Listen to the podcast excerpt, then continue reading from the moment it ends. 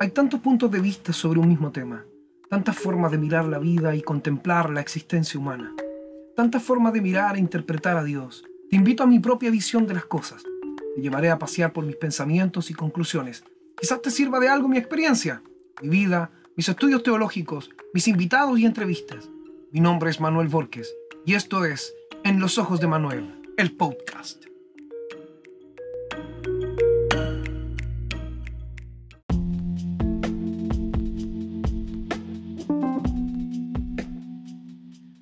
31 de enero de 2019, según un artículo publicado por la cadena BBC de Londres, sigue la Organización Mundial de la Salud, la OMS, confirmó la muerte de 200 personas y 10.000 contagiados por coronavirus de Wuhan, China.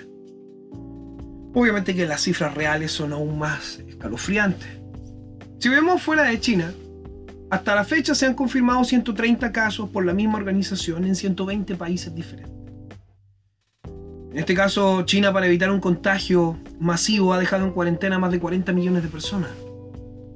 Y las ha dejado confinadas a las ciudades donde estaban en el momento de la noticia de la epidemia. En los últimos 20 años se han, ah, se han declarado emergencia global en cuatro ocasiones aparte del coronavirus. Tenemos la influenza A, el H1N1 del año 2009, la poliomielitis el 2014, el virus del Zika el 2016 y el ébola el año 2014 y nuevamente el año 2019. Este tipo de amenazas mundiales han dado paso a otra pandemia mayor que es la que yo puedo ver. Hoy día no estamos enfermos por un virus todavía, pero lo que nos está enfermando y combatiendo es el miedo. Este podcast está dirigido a personas cristianas, personas creyentes, que creen en Dios, que aman a Dios. A Dios en todo su contexto, no solo algunas cosas, no solo algunos beneficios, sino todo lo que Dios representa para nosotros. A estas personas está dirigido este podcast. Gente que busca a Dios, gente que ama a Dios. Gente que encuentra en la escritura su refugio y en Dios su esperanza. Fíjense que en Estados Unidos, donde hasta ahora se han reportado siete casos, el gobierno ha recomendado a sus ciudadanos evitar viajar a China. Además, anunció el veto de la entrada al país a todos los extranjeros que hayan visitado China en este último tiempo. A todas estas normas se han agregado también que Alemania, Australia, eh, Canadá, Francia y Corea del Sur, entre otros, anunciaron los planes para poder evacuar a sus ciudadanos desde, desde la ciudad de Wuhan, China. Y Rusia, por supuesto, ha decidido cerrar la frontera con este país. Está afectado. No todo, pero sí una parte. La nueva cepa de este virus ha mutado y que está esparciéndose casi sin control y de una manera tan poco predecible, ya que eh, una persona está contagiosa en un estado asintomático, no siente nada, no se siente mal, está muy bien, pero está contagiado en todo el mundo, entonces estos controles de fiebre y otro tipo de cosas no son efectivos de la mejor manera. Entonces, toda este, esta noticia, esta pandemia casi, que se está amasando nuevamente, que es bulliciada, que está en los noticieros, que está en todos lados, me ha dado mucho que pensar. En realidad, eh, me ha dado mucha vuelta en la cabeza este tema, ya que el miedo se ha apoderado de todos, incluso aquellos que eh, son de la fe de Jesucristo, aquellos que aman la escritura como una verdad suprema. Y en realidad he visto el mismo miedo que veo en todos los demás. Porque aquí hay un problema de fondo. Aquí hay un problema de salvador. Aquí hay un problema de sanador. Primer problema. Principalmente en el siglo XX y ahora en el siglo XXI. Se ha levantado casi como una religión.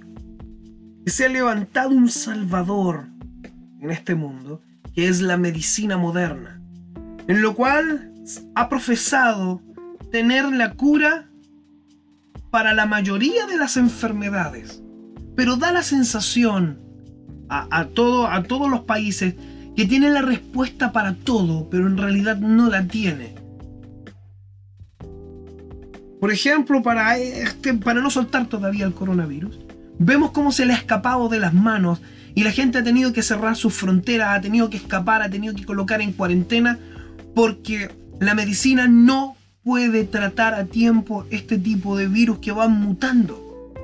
Y ha colocado en la palestra la fragilidad de la medicina moderna, que nos han vendido a nosotros, porque vemos a la medicina moderna como muy grande, como impenetrable, casi absoluta. En todo su diagnóstico, en todo su proceder, en todo lo que hace, lo vemos como, como un ser omnipotente, que tiene la sanidad y la solución para todos los problemas de las enfermedades del mundo. Pero en realidad, si lo vemos como un salvador, ya que no me estoy dirigiendo a los profesionales de la salud, sino que a la medicina en sí, a la medicina como sistema, a la medicina como salvador y como sanador de esta época. Porque analizando este salvador, ya que he tenido, yo he tenido que soportar muchos años que siempre se haga crítica a Dios en muchas cosas. Eso me ha llevado también a hacer una crítica con respecto a este nuevo Salvador. Ya que este Salvador, esta medicina moderna, que ha levantado templos y altares alrededor de todo el mundo, todas estas ciudadelas de medicina, todos estos complejos clínicos y hospitalarios en las principales capitales del mundo, donde grandes estudios y grandes profesionales están al servicio de la comunidad que puede pagar. Porque si tenemos algunas, algunos países con una medicina muy avanzada, tenemos países pobres que no tienen acceso a nada de medicina porque no pueden pagarlo, porque no es rentable, porque todo este sistema médico es simplemente un amasijo de dinero, también es un negocio, están las farmacéuticas. Detrás de las enfermedades de las personas y de todos estos complejos hospitalarios y clínicos alrededor del mundo, se amasan millones y millones de dólares. Y todos aquellos que se asocian al sistema de la salud pueden amasar fuertes sumas de dinero porque es algo muy rentable. Pero si me parece algo muy extraño hasta el día de hoy con todos los avances, que hay cosas que no se han erradicado. Y hay cosas que para la misma medicina son imposibles de solucionar, son imposibles de tratar. Un claro ejemplo es el VIH, el cáncer que si bien es cierto el cáncer se puede controlar, pero a través de altos costos, tanto en la vida de la persona y también el costo monetario. Hay personas que han tratado el cáncer y han quedado en la ruina, porque este Salvador, que tiene todos los recursos y toda la medicina, lo da a cambio de fuertes sumas de dinero. Porque si lo puede pagar, puede extender su vida. Si no puede pagarlo, simplemente le queda la muerte. El sistema público acá en Chile también es bien mezquino en algunos aspectos. Hay gente que pasa años esperando un tratamiento, viendo a este Salvador, haciendo grandes colas, levantándose muy temprano, yendo a lugares donde la misma medicina le dice que no sabe lo que tienen, que no pueden tratarlo, o que los tratamientos son extremadamente costosos. Este Salvador que hemos idolatrado al día de hoy está siendo mezquino con muchos y con millones. Está amasando fuertes sumas de dinero y está haciendo ricos a los que se asocian con él, a las grandes farmacéuticas. Están, están llenos y llenos de dinero, los grandes laboratorios, todo este imperio que se está levantando alrededor de la enfermedad mundial. Este Salvador, que todos han idolatrado, este Salvador es eh, distante, frío, solamente se mueve por dinero, no por compasión. Es un Salvador completamente distinto al que presentamos nosotros los cristianos. Es otro el Salvador nosotros presentamos otro tipo de Salvador, otro tipo de sanador, muy distinto al que todos idolatran al día de hoy, al que todos miran. Es algo completamente diferente. Dios es un Dios de misericordia. Y las personas que se acercan a Él pueden hacerlo a través de la fe y pueden obtener su sanidad sin costo alguno. Y aquí voy a hacer un pequeño alto, ya que hay actualmente también, paralelo a este Salvador, a, este, este Salvador medicinal, a, este, a esta ciencia médica o a esta eh, medicina moderna, paralelamente también hoy día hay un circo de la fe que no puedo desconocer. Como cristiano también tengo que hacerme cargo de lo que está pasando hoy día también. Un neopentecostalismo que está ofreciendo también sanidades a destajos pero más que nada es un show de la fe o es un show mediático que ya se ha comprobado muchas veces y ha sido muy bulliciado que han contratado gente para hacerse pasar por enferma para poder tener eh, gente que es sanada en estas maratónicas, en estas noches de gloria, en estas eh, en estas cruzadas de milagros, etcétera, etcétera. Ha sido muy bullado a través, incluso desde los años 70 hasta el día de hoy. Siguen habiendo grandes estafas, grandes engañadores de la fe que predican a un Cristo, a un sanador. Pero en realidad están haciendo un circo de la fe, porque al igual que este Salvador de la medicina moderna, ellos también se mueven por dinero y se mueven por lucro. Y han visto también en la sanidad un lugar donde lucrar. Por lo tanto, este neopentecostalismo lleno de milagros y esoterismo que se está levantando el día de hoy, que también ha levantado grandes imperios de, que amasan grandes fortunas, grandes eh, cantidades de dinero, también se muestran como un salvador distante ya que la gente que viene se le obliga a ofrendar, se le obliga a extender también dinero por su sanidad. Le han quitado la fe, han restado a la Biblia muchos versos, los han tergiversado y han manipulado la escritura para poder lavar el cerebro y para poder engañar a la gente diciéndoles que solamente se pueden acercar a Cristo también pagando, aprovechándose de que el sistema, eh, el sistema de medicina moderna también es por dinero se han aprovechado de esta visión y han dicho que Dios también se vende. También necesitan dinero. En realidad Dios no es el que necesita dinero, sino que en realidad son ellos mismos los que lucran con las enfermedades de los demás. Además de una manipulación grotesca de la mente ingenua de las personas que buscan tanto en la medicina moderna, en la medicina alternativa o también en la religión, buscan desesperadamente su sanidad y todos juegan con el enfermo, todos juegan con el enfermo hoy día. los grandes ministerios neopentecostales, la medicina alternativa, la medicina moderna, todos juegan con el enfermo y el enfermo sigue pereciendo lentamente. Qué triste es poder pensar de que nunca haya la sanidad. Va a las iglesias, va a gente naturista, va a la medicina moderna y no encuentra nada. La gente enferma hoy día no encuentra a su sanador. Los que deberíamos haber entregado el verdadero sanador y haber entregado a la gente un Dios que se acerca a uno a través de la fe.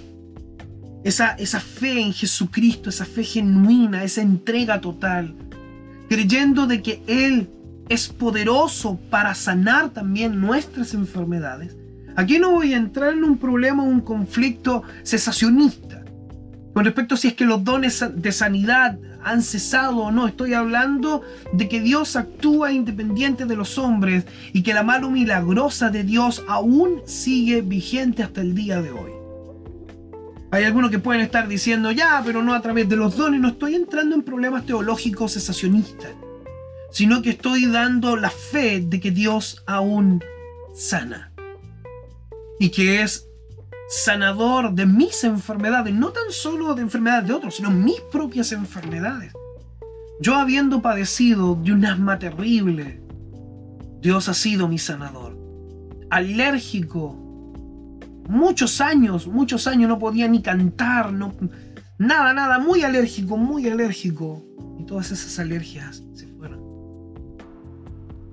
También ha habido alguna ocasión donde no he recibido esta sanidad. Porque a nosotros nos encantaría que Dios hiciera lo que le pidiéramos. Pero en realidad entramos a otro tema que es material para otro podcast. Porque sí, si bien es cierto Dios es todopoderoso, pero falta algo ahí. En esta descripción que nosotros hemos dado, en estos atributos incomunicables de Dios que se le ha dado en la teología sistemática. Le falta el apellido a ese atributo incomunicable. Ese, ese, ese todopoder. Él es todopoderoso, pero para sí mismo, para su voluntad. Él hace todo lo que su santa voluntad quiere. Por lo tanto, no es todo lo que le pidamos, sino todo lo que Él quiere hacer. Nos encantaría tener la sanidad de Dios a nuestra disposición, pero no es así. Nos encantaría manipular a Dios como manipulamos a los demás, pero no es así. Las iglesias neopentecostales piensan que manipulan a Dios, pero han tenido que recurrir a viles mentiras para poder seguir sosteniendo este circo que han levantado de grandes sanidades cuando en realidad no son tan grandes. Incluso ni siquiera son sanidades. Pero hoy día se nos escapa la valentía. Tanto los, los, que están asociados a la, a la medicina tradicional, la medicina alternativa, y aquellos que están asociados a la fe, todos en conjunto, languidecen frente a una pandemia eh, que nos enfrenta de manera mediática más que, más que contagiosa.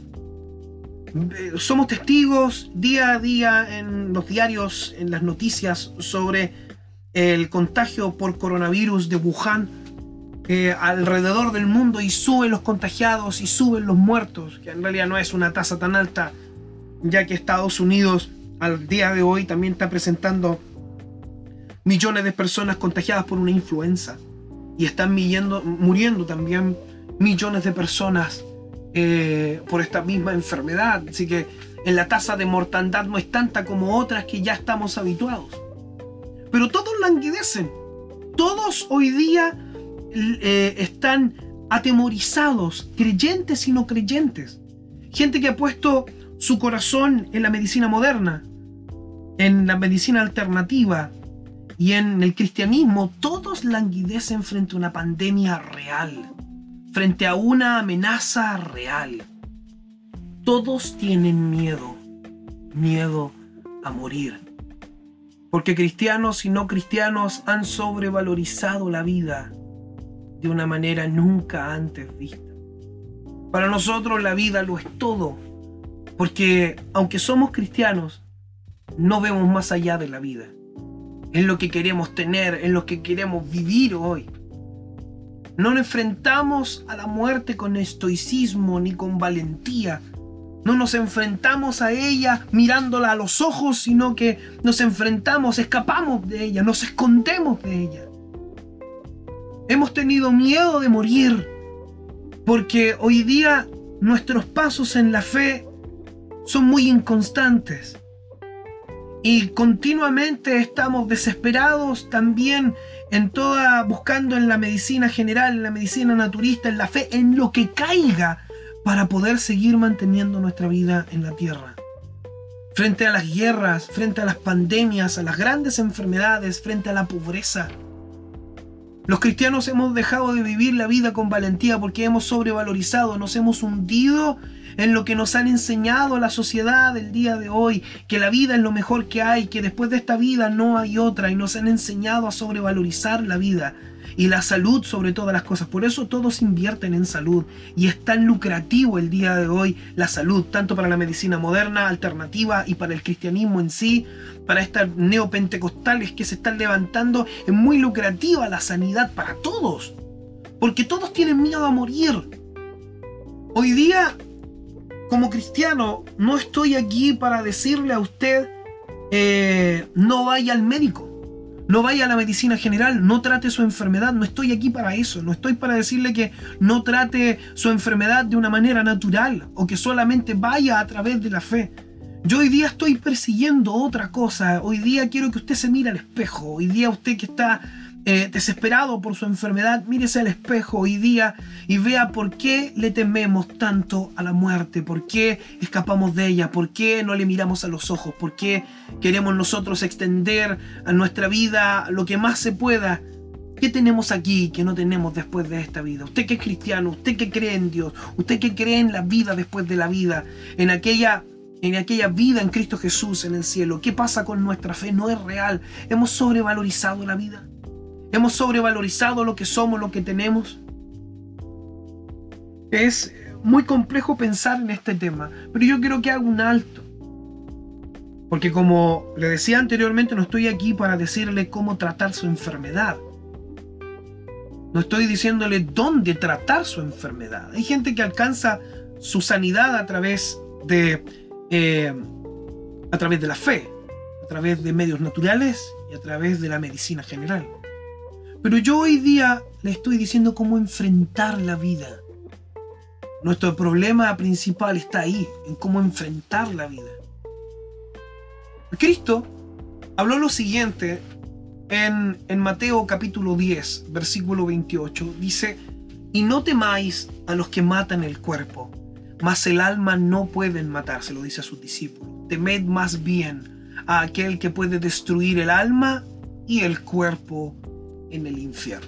Sí, he dicho la palabra infierno. Esa palabra tan criticada, tan censurada en el mundo religioso, que hoy por hoy no se quiere mencionar, se intenta sacar el quite, no se quiere entrar en grandes problemas teológicos con respecto a esta palabra, independiente de las peleas que podamos tener de manera teológica sobre el infierno pero nosotros tenemos que ver aquí lo que Dios persigue a través de esta advertencia. Yo no me voy a tener en problemas teológicos en este minuto, eso es material para otro podcast, sino que dice, y no temáis a los que matan el cuerpo, está hablando de temor, está hablando de miedo, está hablando de que el apóstol, aquel enviado de Dios, tiene que tener una proyección más allá de la vida, que no puede estar enfrentando la muerte vendado los ojos o mirándolo para otro lado, sino que tiene que ir y hacer lo que tiene que hacer independiente de la muerte, independiente de lo que pueda pasar con su vida. No temerle a lo que pueda pasar con su vida, sino que temer a aquel que tiene la autoridad sobre él, aquel que tiene la autoridad sobre la muerte, sobre la vida más allá de la vida. Esta valentía, ese estoicismo, que tiene que estar en cada uno de aquellos que proclamamos la verdad. Tenemos que aprender a levantar nuestros ojos más allá de la muerte, dejar de sobrevalorizar la vida, ya que la muerte es algo inevitable, es algo que vamos a tener que vivir, es algo que vamos a tener que enfrentar más temprano que tarde.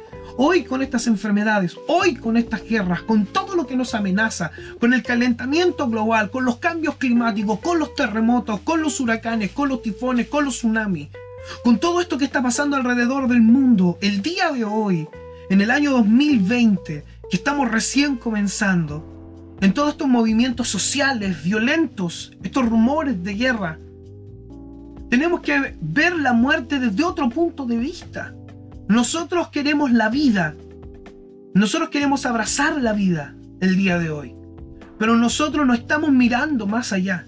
Hemos perdido a Dios en este cuadro Hemos perdido de foco, hemos desenfocado a Dios y nos hemos puesto la atención en nuestra propia vida. Nos hemos vuelto egoístas. Por eso tenemos tanto miedo y tememos a los que pueden matar el cuerpo. Pero nos olvidamos de la vida después de la vida, nos olvidamos de esas cosas. Todos, por supuesto, queremos ver crecer a nuestros hijos. Todos queremos viajar, todos queremos proyectarnos, todos queremos muchas cosas en esta vida.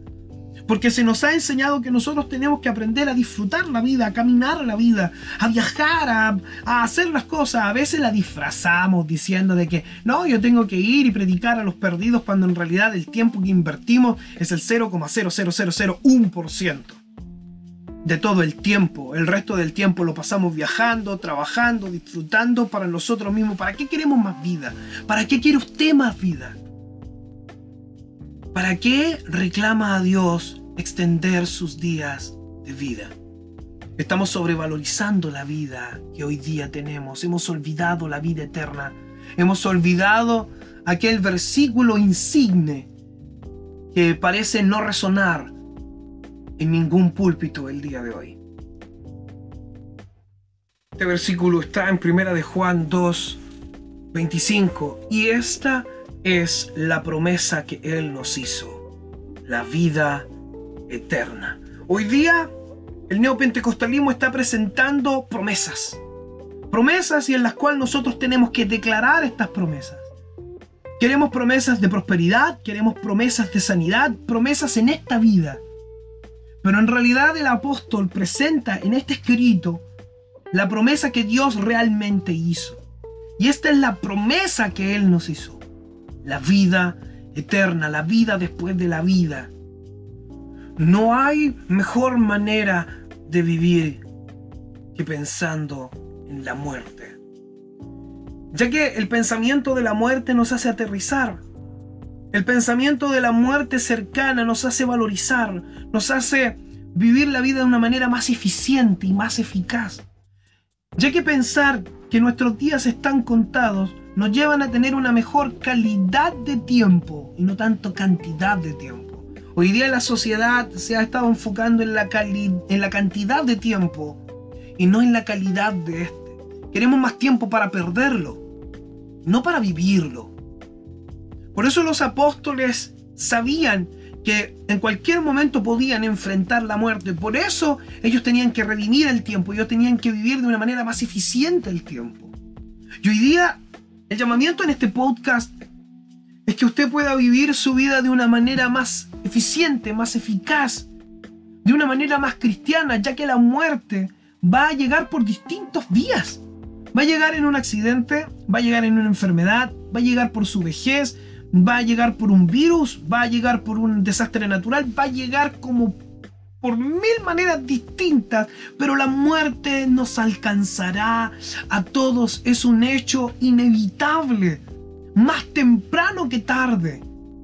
Por lo tanto, nosotros debemos perder un poco a un proceso que es natural, que esto que acompaña la vida de la mano, aunque no queramos verle. La muerte acompaña al hombre desde que nace. Porque ya nacimos con fecha de caducidad. Nuestro tiempo está contado. El día que nosotros vivimos no es un día más, sino un día menos. Un día que nos, que nos acerca más a nuestra muerte. Gente que ayer sabía que tenía 10, 12 años, hoy día ya peina cana, está los 60, 70 años y mueren cada día por distintos motivos millones y millones de personas en el mundo. Hay gente que están extendiendo sus días de vida, pero simplemente para nada. Simplemente quieren estar por estar.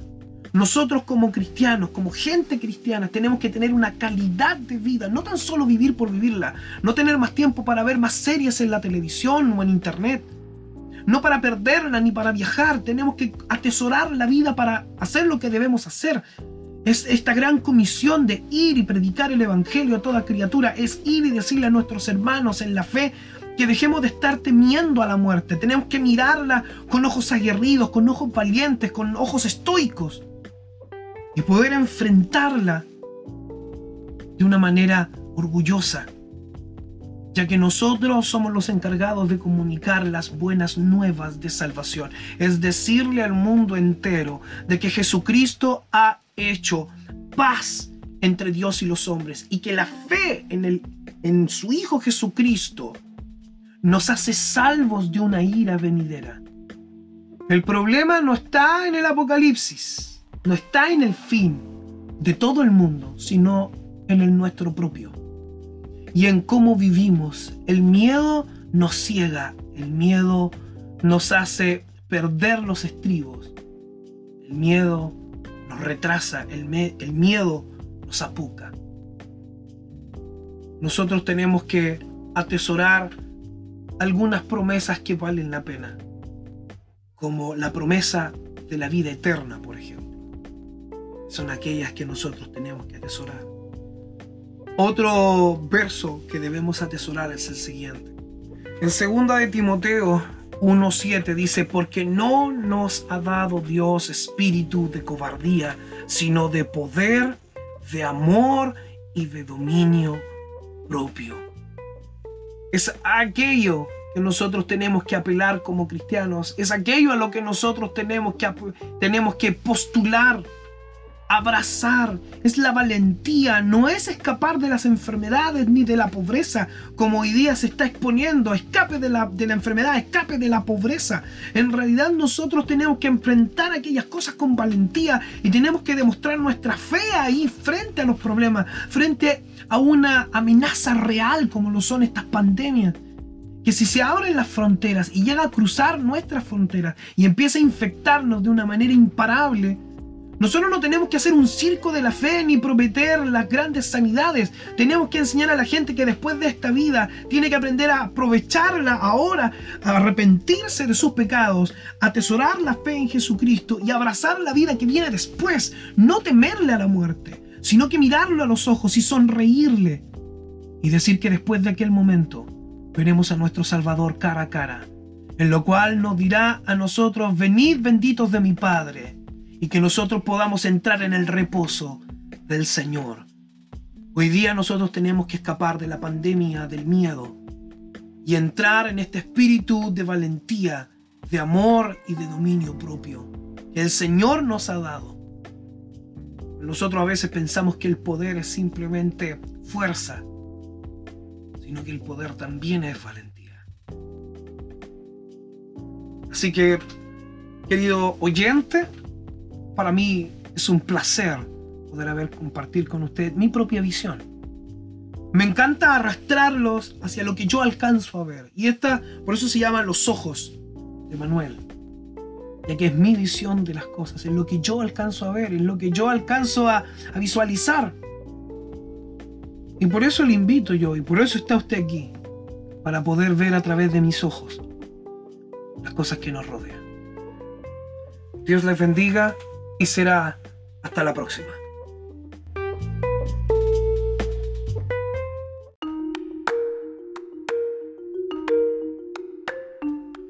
Espero te haya servido mirar por mis ojos y contemplar las cosas desde mi parecer.